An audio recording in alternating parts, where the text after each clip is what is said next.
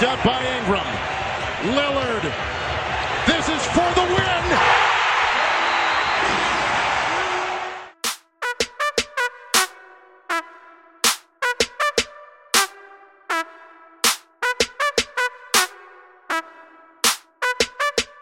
Salve, salve, amigos do For the Win, tudo bom com vocês?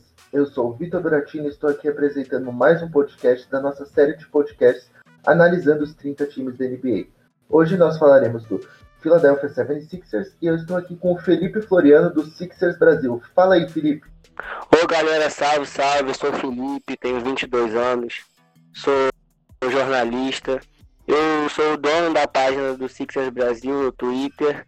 É, eu comecei essa página aí em 2012, é, naquela, naquele boom que a NBA teve aqui no Brasil, de, de perfis no Twitter, sobre a NBA em geral, sobre alguns times. Aí eu decidi criar sobre o Philadelphia, porque eu sentia falta né, de informação sobre o meu próprio time.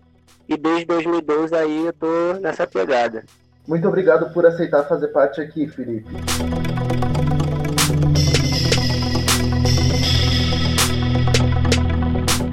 Vamos começar já o podcast aqui falando um pouco da última temporada do Philadelphia, né? O que, que você achou do desempenho do Philadelphia na temporada 2018-19? Cara, eu achei. É o que eu esperava. É o que eu esperava. Eu, eu esperava que, que fosse assim e que terminasse assim. Nós tivemos altos e baixos na temporada, tivemos surpresa é, aí com a chegada do Jimmy Butler, com o Tobias Harris. É, mas os problemas do Philadelphia ainda são os mesmos. Além disso, o time não se movimentou muito e a falta de ritmo também pesou, a falta de entrosamento, é, o Embiid, toda, é, um jogo joga, um jogo não joga. E os playoffs, basicamente, o que eu esperava. O time chegou até onde pôde e perdeu ali naquela bola mágica do Kawhi, né? Então, ao mesmo tempo que foi triste, ao mesmo tempo foi compreensível, sabe? Bom, para essa temporada aí o Philadelphia trouxe assim reforços muito bons, tá com quinteto inicial assim fenomenal, mas vamos falar um pouco de posição por posição.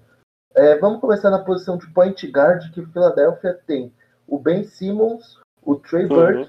e o Raulzinho. Analisa todos eles aí um pouco. Eu acho que o Ben Simmons, a questão dele é o chute, né?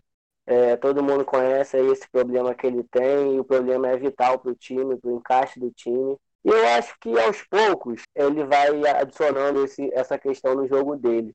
Não é fácil, eu não espero que isso seja resolvido em um, em um jogo da temporada ou em dez jogos. Eu acho que isso não vai acontecer de um dia para o outro. E os fãs também precisam ter paciência sobre isso. Porque nós vemos aí nos últimos dias vários vídeos, né? Dele arremessando em treino, mas, que, mas o que acontece? Treino é treino. A gente está cansado de ver vídeo aí de Dwight Howard, André Drummond arremessando na off-season. E chega na temporada regular eles não acertam nada. Então não é uma questão fácil. Apesar do treino do Ben Simmons ele estar tá sendo marcado e tal, a defesa é diferente. A defesa de treino, obviamente, vai ser diferente da defesa da NBA. E tem muita questão mental também. Um jogador que nunca arremessou na vida, nunca precisou. Aí vai começar a arremessar agora. Erra um chute, erra dois chutes, erra três chutes. É claro que a, que a, mente dele é afetada, é claro que ele vai ficar receoso de tentar mais. Então, isso eu espero que os fãs e os torcedores da NBA em geral tenham paciência com ele. É, o Trey Burke eu acho que foi uma adição muito interessante, porque é um cara que vai meter ponto, vai meter ponto, vai meter seus, 10, seus mais de 10 pontos aí por jogo, vai fazer aquele papel mesmo de, de cestinha do banco, né? O Raulzinho, eu, eu acredito que ele tem um papel parecido com o do TJ, do, do TJ McConnell na temporada passada. Eu não, eu não espero que ele jogue muitos minutos assim, mas eu acho que nos minutos que ele entrar, ele vai ajudar o time, vai organizar. A questão do Raulzinho também é as lesões, né? Nas últimas temporadas ele teve esse problema. E você não acha que o Ben Simmons, assim, ele tem que buscar, assim, é óbvio que, você falou aí que ele não vai resolver essa questão de um dia para o outro, né? Mas você não acha que o Ben Simmons ele tem que procurar dar um salto maior, ir para o próximo nível para se tornar realmente um candidato a MVP? Assim, por exemplo, ele ainda não é um jogador que pontua muito só dentro do garrafão, né? Nem a questão do mid-range ele ainda é uma unanimidade, nem os free throws, que ele também não tem um grande aproveitamento, né? Então, eu acho que o Ben Simmons, ele é um cara que ele é, ele é bom em tudo. Na defesa ele é excepcional, no ataque, apesar das limitações, ele é muito bom. Então, realmente, para ele passar para o próximo nível é questão do arremesso. Então, eu, eu, volto ao que eu falei, sabe? Eu acho que aos poucos ele vai melhorando. Eu, fa eu falei isso na temporada passada também e acabou que não aconteceu, então eu espero que aconteça agora, né? Eu acho que aos poucos ele vai melhorando, vai melhorando o lance livre, vai melhorando ali o mid-range, depois pula para a bola de três pontos. Eu acho que isso tem que ser. E ele é muito novo também, o Ben Simmons é muito novo.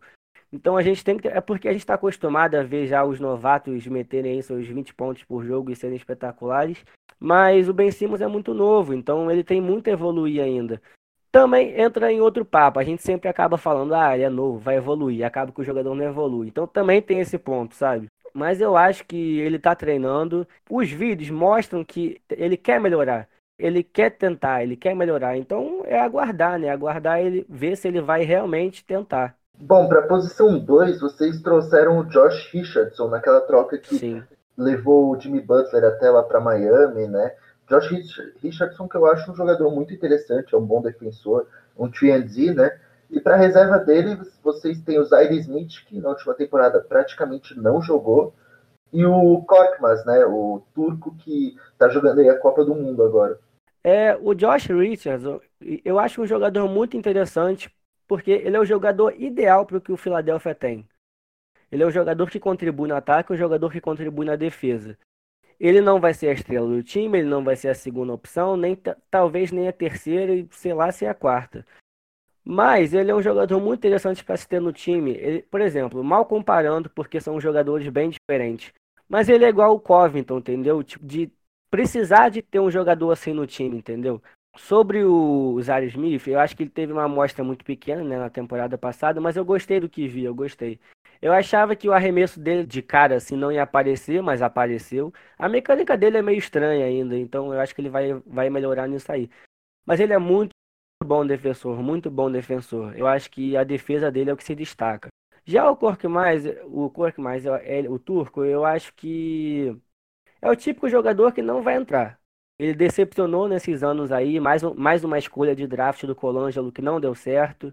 É, foi escolha de primeira rodada, né? E não espero nada dele não. Ele faz, ele faz uma boa campanha aí. A Turquia foi eliminada, né, da primeira, não conseguiu passar para a segunda fase, mas ele tem, tem feito uma boa Copa. Mas a gente já viu isso. A gente viu na Summer League aquele, aquela aquela Summer League que ele meteu, não sei quantos pontos no jogo lá que eu não lembro agora. Mas ele é isso aí, eu acho que ele não vai acrescentar muito não. Na questão do Josh Richardson, eu acho ele um jogador extremamente parecido com o Covington, até porque os dois são 3D, né? Aquele jogador que tem uma bola de três e uma boa defesa, não é? É, então, eu acho que apesar deles serem parecidos, também são diferentes, sabe? Controverso dizer isso, mas eles são parecidos mais diferentes. Mas eu acho que foi uma adição ideal. E, assim, o Jimmy Butler, é, desde que ele chegou aqui, eu senti que ele não fazia parte do time, sabe? É, de que ele não deveria estar aqui. Eu gosto muito dele, não tenho nenhuma mágoa com ele, é, mas eu tinha essa impressão de que ele não fazia parte da cultura da Filadélfia, sabe? Apesar de ter batado aquela bola contra Boston e tal, é, ter, ter puxado a responsa aí nos playoffs, eu sentia isso, sabe? Sentia que ele não pertencia ao time. Eu acho que o Josh Richardson, ele vai participar do time, ele vai se, integra, se integrar facilmente, porque eu acho ele assim a cara desse time, entendeu? Entendo. Na posição de ala, vocês têm o Tobias Harris, né, que renovou recentemente, o Sim. James Ennis, que é um jogador que, pelo menos eu só conheço pela bola de três, e o rookie, né, o Matisse Tiburi, que não sei falar o nome dele direito, que chegou agora e assim foi líder de roubos na NCAA, assim, um baita Sim. defensor. O Tobias, eu acho que ele vai desempenhar uma função muito diferente da que ele desempenhou na temporada passada. Eu acho que o jogo dele vai ser muito diferente, em como ele vai ser usado, no papel dele em quadra, eu acho que vai ser diferente. Tanto que ele vai ser puxado né, para a posição 3 ali. É, a gente sabe que a NBA de hoje, né, a posição é basicamente ao mesmo tempo que é relevante, é irrelevante, mas eu acho que ele vai desempenhar um papel muito diferente do que ele desempenhou na temporada passada. Sobre o James Ennis, eu acho que ele, vai, ele contribui bem, assim, sabe? Ele é um bom reboteiro, é, nos playoffs aí salvou algumas vezes a gente com rebote ofensivo, ele luta, sabe? Ele é um cara guerreiro. Sobre o Matisse, eu, eu acho que ele ainda vai ter poucos minutos assim durante a temporada, talvez aos poucos ele vai aí crescendo é, no time, mas a defesa dele é absurda, é o cara melhor, acho que para mim um dos melhores defensores aí do draft nos próximos anos da NBA é, como um todo. Ele é muito bom defensor. O instinto dele é, é bom de ver, sabe? Ele cortando as linhas de passe. É, enfim, ele é muito bom de ver, muito bom jogador, atlético. Eu acho que no ataque ele ainda é cru, mas ele consegue matar as bolas dele. É, talvez ele evolua mais um pouco aí na questão das, dos cortes para sexta. Mas, mas ele é um jogador muito interessante e o Philadelphia acertou muito na escolha dele. É, e ele também ele não é um cara que assim é nulo ofensivamente, né? Sim. Eu até vi algumas comparações dele com o André Robertson, mas eu discordo, por conta do Tibur ele ainda conseguia acertar umas bolas de três, assim, com até uma certa frequência, né? E a mecânica dele não é ruim. Ele, é... Eu não me lembro agora das estatísticas dele no, college, né? Mas ele consegue matar assim. Ele tem. Eu acho que aos poucos ele vai melhorar nisso. A gente também não pode esperar que um novato chegue e, tenha tudo desenvolvido desenvolvido, né? Então eu acho que aos poucos ele vai se tornar um jogador muito interessante. E pode também, voltando ao Covington, acho que pode também desempenhar uma função parecida. Bom, agora passando para a posição de ala pivô, a equipe trouxe talvez o que seja o maior reforço para essa temporada, né? Que é o Al Horford, que eu acho um jogador espetacular. Renovou com o Mike Scott, que fez acho que bons playoffs pela equipe de Filadélfia. E ainda tem o Jonah Bolden, né? O Al Horford é, é uma contratação assim polêmica, né, na verdade, porque é um jogador já experiente, né, velho, e é um contrato bem gordo assim para ele, sabe? Mas eu acho que foi uma adição muito interessante, principalmente para o Embiid, porque vai ser, além de também o Embiid sempre teve dificuldade com ele, né?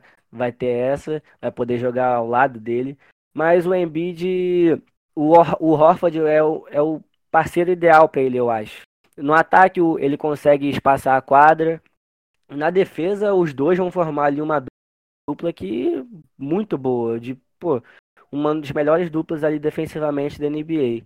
E além disso, o Embiid precisa descansar e o Hofford vai fazer essa função aí, enquanto o Embiid descansa de ser o pivô reserva. E o que o Sixers, o Sixers mais foi, é, precisou nesses últimos anos foi de um pivô reserva. E ele vai fazer essa função também, vai fazer uma função espetacular. É, sobre o Mike Scott, ele é um jogador muito carismático, a torcida do Sixers ama ele. Então, a renovação dele foi um acerto. Ele é um bom reserva também, ele é um bom reserva para ter. É, sobre o Bolden, ele ia para a Copa do Mundo, né, com a Austrália agora, mas acabou pedindo dispensa para treinar para a NBA. Eu acho que o Bolden também é a mesma coisa do Cork, mas eu esperava mais do Bolden, eu achava que ele ia ser um jogador muito interessante, mas acabou que não foi até agora. E assim, quando ele entra em, em quadra, é três faltas em dois minutos, sabe? É, é, é, isso. Você não espera mais do que isso. Ele não faz nada, é basicamente falta, falta, falta. Ele não tem aquele senso ainda, entendeu?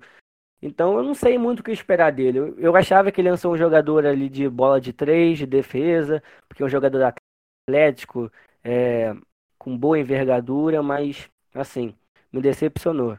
Quanto ao Horford, eu acho interessante que ele é um jogador que faz muita coisa que não aparece nas estatísticas, né? Ele tem uma função no jogo, uma leitura de basquete que é impressionante. Além dele ter uma, assim, ser um defensor excepcional, né? Mesmo não tendo grandes números de, sei lá, roubos e blocos, ele é um jogador fundamental na defesa e além disso, ele consegue armar muito bem o jogo, atuando como um point forward às vezes. É, é até engraçado falar disso, porque quando o Horford era do Boston, a torcida do Sixers amava, amava brincar sobre isso, entendeu? Sobre o que a torcida de Boston falava, sobre esse papel dele aí fora, de, fora do box score, e, e o torcedor amava brincar sobre isso, zoar os torcedores. Mas aí quando o Horford veio para o Philadelphia, é o contrário. Agora todo mundo fala sobre isso, né, da gente. Mas é isso, ele é basicamente um jogador ali muito interessante no ataque, dessa função aí de armar, ele tem bo bom número de assistência aí. E na defesa é isso. Ele vai fazer aquele papel ali mesmo de ajudar o Embiid e vai ajudar muito bem. E na posição de pivô, que vocês têm o maior astro né, da franquia, que é o Joel Embiid, E de reserva vocês trouxeram Sim. o Kyle Queen, né? Uhum. O Embiid é, é, é, assim, a questão do Embiid, eu acho que nessa temporada e nas próximas, que o Philadelphia precisa, precisa fazer a mesma coisa que o Toronto fez com o Kawhi. Por que que acontece? O Embiid, assim, falando em algo realista, talvez ele nunca, nunca, nunca, nunca na carreira dele seja saudável. Então, o Philadelphia precisa ter um cuidado com ele, precisa ter um cuidado especial. Ele é um dos melhores jogadores da NBA, para mim top 10. Para mim o melhor pivô da NBA, assim, muitos acham o Jokic, o também, mas tudo bem, eu respeito. Então o Philadelphia precisa ter cuidado com ele. Ele é um dos melhores defensores da NBA, então não tem como você ter que lidar com o seu melhor jogador machucado, sem jogar. O Brett Brown, a equipe, assist os assistentes técnicos precisam é, controlar o tempo dele de quadra, os jogos dele, jogar, não jogar back-to-back, ou enfim, não jogar alguns jogos. Infelizmente tem que acontecer isso. Óbvio que o torcedor quer que ele jogue os 82 jogos, mas não é possível. O corpo dele não deixa isso. Eu espero que essa, essa temporada é, que ele jogue menos, sabe? Teve alguns jogos aí nessa temporada que o Philadelphia estava ganhando por 20 pontos e ele jogou 36 minutos por aí. Então, eu achava que o Brett Brown eu gosto muito dele, ele é, um, ele é um técnico muito inteligente, mas ele não pode fazer isso. Então, essa é uma questão que tem que ser trabalhada. Sobre Kyle Queen, é, eu também não espero muito dele assim, não, sabe? É pior que eu gosto dele. Mas, assim, a passagem dele de Indi Indiana não foi nada demais, assim como também. É, até que no, no Knicks e no Orlando ele teve um papel bem interessante ali, mas também não vejo nada demais, não. Eu acho que ele vai ser mais ali o terceiro pivô reserva, com o Horford desempenhando essa função aí de pivô reserva. Então você não vê o Embiid assim ao longo da carreira conseguindo atuar em 82 jogos, né? É, talvez algum dia ele consiga, talvez alguma temporada, mas eu acho difícil, sabe? Assim, é, minha visão não é pessimista, é mais realista, sabe? O corpo dele não não permite. Eu acho que ele é um jogador que vai ter uma carreira assim curta, sabe? Não vai durar muito tempo. Por exemplo, essa, esses movimentos que o Philadelphia fez nessa temporada é o certo a se fazer. Porque o Embiid não vai jogar muito tempo, o auge dele também não vai ser muito tão longo. Então a gente tem que aproveitar esse tempo, tem que aproveitar enquanto ele está bem, enquanto ele é um dos melhores jogadores da NBA. Então eu não, eu não espero que ele jogue 82 jogos, que ele jogue 36 minutos, eu espero que ele faça o papel dele é, nos jogos que ele puder jogar, nos minutos que ele puder jogar. Eu acho que a gente tem que ter cuidado com isso. O torcedor quer que ele jogue 82 jogos e 15 anos aí na NBA, mas talvez não seja possível, entendeu? Entendo. Agora eu queria falar um pouco, tocar no assunto do banco, né? O banco do Philadelphia essa temporada não vai ter o principal nome, talvez, das últimas temporadas, que foi o J.J. Redick, né? Eu, particularmente, eu olho para o banco do Philadelphia e eu não vejo um banco assim muito forte. Como você disse, eu creio que só o Trey Burke vai ser um cara que vai conseguir vir para pontuar, né? Mesmo assim com efetividade. Mas eu, por exemplo, em nenhum momento do jogo eu confiaria em pôr os cinco reservas juntos. Ainda mais com o quinteto titular que tem, podendo ficar sempre um ou dois dos titulares juntos com. misturando com os reservas.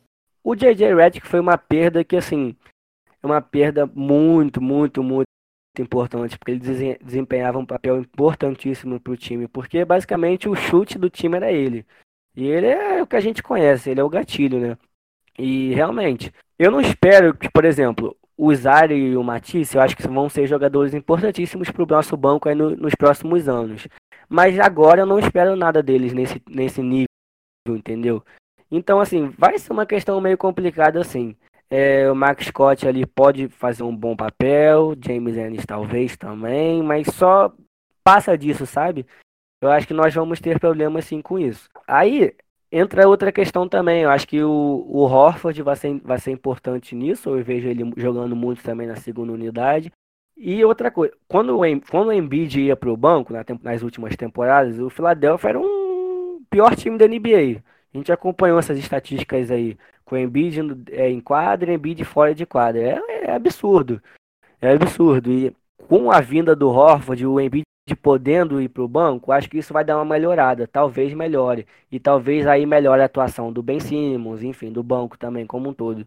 É, então vai ser uma questão interessante para se acompanhar na temporada, porque realmente não é o banco ideal para eles aparecerem. Então, eu acho que vai ser uma questão interessante para se acompanhar. Certo, eu concordo muito com você em todos os pontos. Eu acho que o banco do Philadelphia ainda falta assim ter um pontuador super consistente. Porque assim, o Burke, Sim. a gente até, como pode dizer, ele tem boas médias na carreira, mas eu não sei se eu seria um cara para confiar nele. Eu não sei se ele tem aquele, como eu posso falar, aquele DNA para pegar e quando o jogo apertar e ele tiver que entrar, ele conseguir pegar fogo. É, eu não boto fé nele não. Eu acho que ele vai ser um, um, um bom jogador vindo do banco, mas não boto fé nele também não. É, ele não é um Lou Williams, ele não é um sei lá quem, mas enfim, eu acho que ele vai fazer um bom papel, mas não, não vai ser um jogador aí pro Philadelphia. Ah, quando a gente precisa dele, ele vai aparecer. Não acho isso não. Eu acho que ele vai fazer os pontinhos dele lá e só. É, e, e o Philadelphia não pode trazer um cara assim. A gente não tem dinheiro para trazer um cara assim. É, então é, é o que tem. É o que tem. A gente tem que ir com esse grupo aí. Eu queria entrar um pouco na questão do Tobias Harris. Cara, você não achou que ele foi um pouco overpaid? Olha, eu acho, eu acho que sim. Eu acho que sim. Mas também, ele é um jogador muito novo. Ele só tem 27 anos. É polêmico também. É a mesma coisa que o Horford. É, motivos diferentes, mas também polêmico. Porque ele, tá, ele não merece esse dinheiro. Mas se a gente não pagasse, alguém ia pagar. Entendeu? Então, o Elton Brand fez o que tinha que fazer. Não questiono ele, não. Não acho errado, também não acho certo, mas enfim, é que ele. Ah, a gente aceita, né? Mas assim, eu acho que foi overpaid sim. Sim, eu concordo com você totalmente. Assim, eu, eu gosto do Tobias Harris, mas, cara, 30 milhões por temporada de média, meu. Assim, para ele, que é um cara que eu gosto, eu acho demais, meu. Eu acho que ele é um jogador aí de ter terceira opção, segunda opção. É tanto que foi trocado por vários times aí durante a carreira, é, apesar de ter, de ter tido bom desempenho. Então, é, foi muito dinheiro, muito dinheiro, muito dinheiro. Mas é o que eu disse: se a, se a gente não pagasse, alguém ia pagar. E talvez, se, mesmo se a gente tivesse dinheiro, a gente não, não poderia ter, a gente não conseguiria contratar outro, outro jogador aí do nível dele. Então, eu acho que o, o Elton Brand fez o que tinha que fazer. Agora, só entrar mais uma questão aqui quanto, assim, o Jimmy Butler, você falou que você não via ele se identificando com a franquia, né? Aquela coisa. Uhum. Você se arrepende dessa troca? Porque vocês perderam naquela troca, né? O Covington, né? Que era um jogador que estava identificado com a franquia. O Dario Saric, que eu particularmente gostava muito. Então vocês acabaram naquela oportunidade perdendo dois bons role players, né? A questão dos dois, assim, é que os dois são caras amados pela torcida, né? Eu particularmente amo os dois e vou amar eles para sempre, sabe? Enquanto eles estiverem jogando aí na NBA, eu vou acompanhar eles e torcer por eles. Mas assim, hoje, ó, hoje, o que a gente pode ver da troca, realmente, a gente perdeu o Covington e o Saric. Mas o Covington é um jogador que se machuca muito, não, não conseguiu fazer uma temporada aí pelo Minnesota praticamente, porque se machucou. É, o Saric também não, é, não conseguiu entrar no, praticamente no time, agora está no Phoenix, né? são dois jogadores que fizeram falta, mas hoje em dia não, tão, não estão assim tão bem a ponto de a gente falar, caraca, a gente precisa deles, entendeu?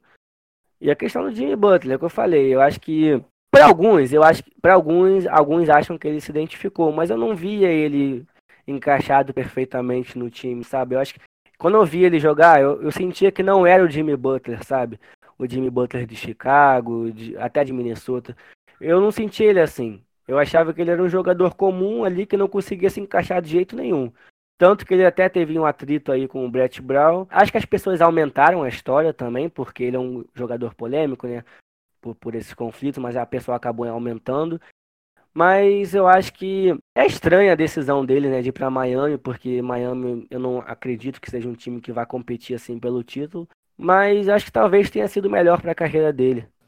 O que eu acho curioso da questão do Jimmy Butler é que assim, eu vejo ele como um cara que tem que ser a primeira opção ofensiva da equipe. Em Filadélfia ele não conseguiria isso, porque ele poderia assim tentar se identificar o máximo que fosse, mas Filadélfia de Embiid, né? É, não, é, basicamente foi isso também que aconteceu, sabe? Por exemplo, quando ele quando ele chegou, Ele fez uma parceria ali com o Ben Simmons de botar faixa na cabeça para a torcida gostar dos dois, ver que eles estão tendo ligação. Quando ele matou aquela bola lá contra o Celtics, todo mundo amou ele. Sim, ele fez a parte dele, ele fez a parte dele, mas por mais, por mais que ele faça, não, não tem como, sabe? É, ele é um jogador para ser franchise player, assim, aqui ele não ia ser, ele ia ser só mais um. Enfim, eu acho que Miami ele vai ter isso, sabe? Ele é a cara do time, o pessoal vai amar ele como a cara do time. E aqui na questão das opções ofensivas, né? Eu vejo na seguinte maneira: a primeira opção ofensiva sendo o Embiid, a segunda o Harris, a terceira o Horford, e aí eu fico em dúvida. Eu iria na quarta de Richardson, porque eu acho que tendo esses quatro bons jogadores assim, são caras que sabem todos assim é, chutar para três, são bem versáteis ofensivamente. Ben Simmons devia focar ainda mais em distribuir o jogo, que aí ele pode ter 10, 11 assistências de média. O que, que você acha? Assim, isso eu discordo um pouco. Eu acho que, eu acho que realmente a primeira e a segunda, Embiid e Tobias. A terceira eu acho que vai ser o Ben Simmons. Aí vai ser o Ben Simmons. Ele já era, entendeu? Ele já era quando o Butler e o Tobias já estavam aqui. Então eu acho que ele vai continuar sendo. Ainda mais com ele evoluindo o jogo dele. Então eu acho que ele vai ser a terceira aí sim. E o Horford, pra mim, eu acho que ele vai ser a última. Eu acho que ele vai desempenhar mais um papel ali de ajudar o time no geral, com o Josh Richardson sendo o quarto. E o, o Horford sendo o quinto. Eu acho que vai ser meio assim, sabe? Porque o Ben Simmons, apesar de ele não arremessar, ele é um bom jogador ofensivo. Ele infiltra ali como poucos, entendeu? Ele tem muita habilidade ali no garrafão de infiltrar, de finalizar. Sabe dancar também. Sim, então. É, então eu acho que ele vai continuar sendo uma das, uma das primeiras opções. Bom, certo. Agora vamos falar um pouco do Brett Brown. O que, que, você acha desse técnico? Tem muita gente que acha que ele não é o técnico ideal dos Sixers. Eu particularmente gosto dele.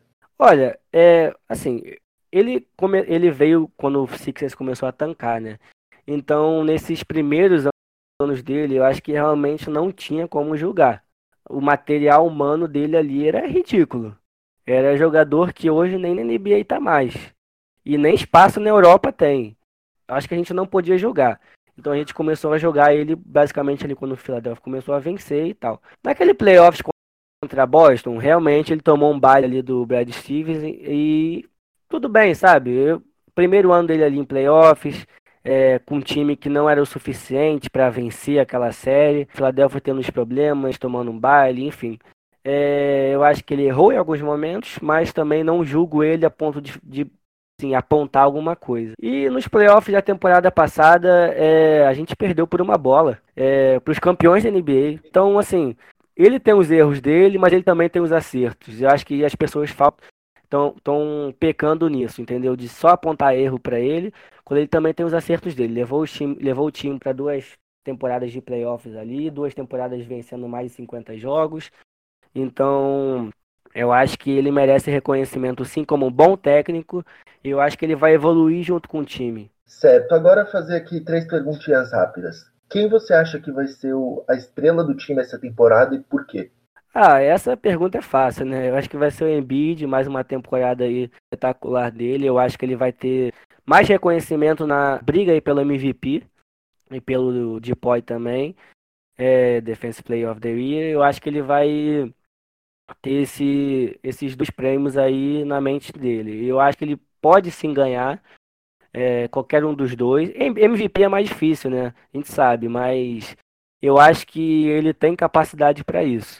Então, para mim, ele vai continuar sendo um dos melhores jogadores da NBA e vai fazer uma temporada como tal. Quem você acha que vai ser o jogador que vai decepcionar a torcida?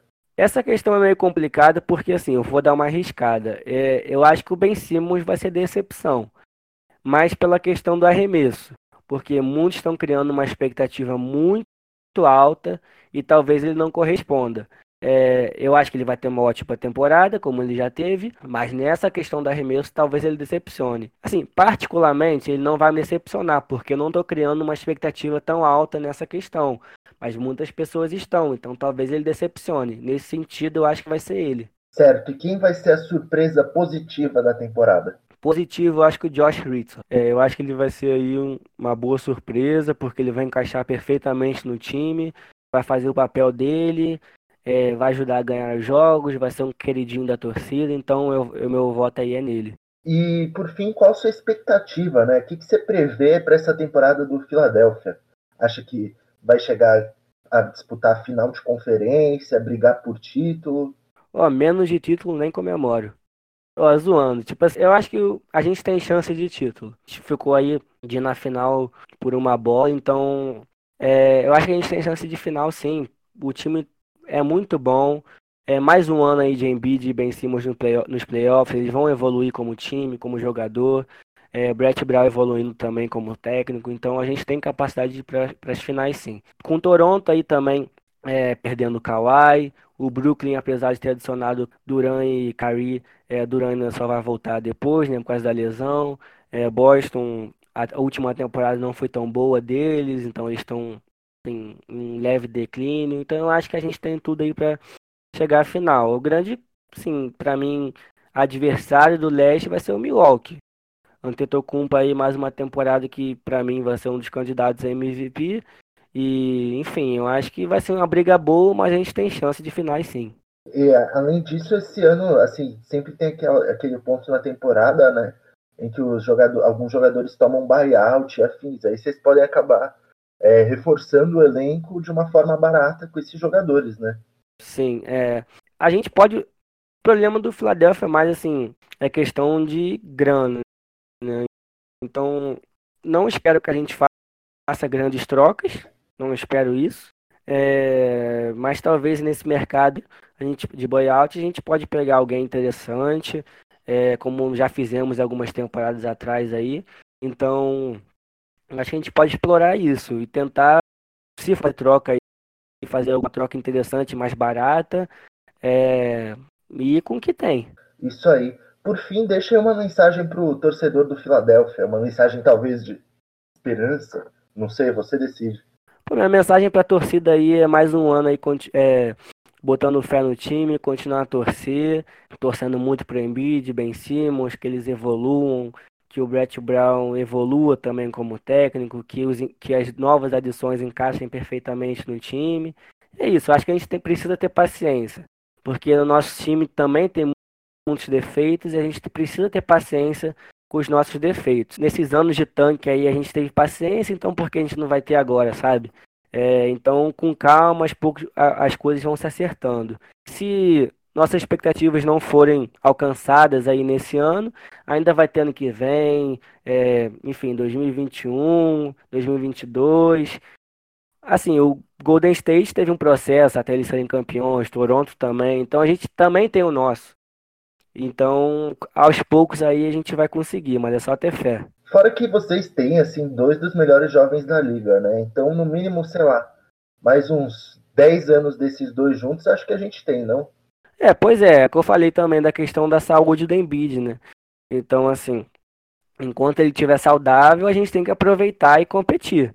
É, a gente renovou aí com o Ben Simmons, então também ele tá, tá garantido aí os próximos anos. Todo mundo aí garantido. Então é isso. É, dos próximos anos aí a gente vai competir. É só ter paciência. Isso aí, torcedor de Filadélfia. Acho que o futuro é bom. Bom, muito obrigado ao Felipe Floriano, do Sixers Brasil. Sigam ele lá. Obrigado, viu, Felipe, por participar aqui do nosso podcast. Ah, eu que agradeço, foi muito legal ter participado. Papo bom demais, viu? Então, até a próxima, Felipe. Espero que você volte aí, talvez no meio da temporada, para falar do quão bem o Philadelphia está jogando, ou talvez do quão mal, né? Acho difícil, mas nunca se sabe, essa NBA é cheia de surpresas. E até a próxima, viu? Com certeza, até a próxima. Espero que a gente esteja muito bem aí. Muito obrigado, ouvintes do For The Win, e até a próxima. Tchau, tchau!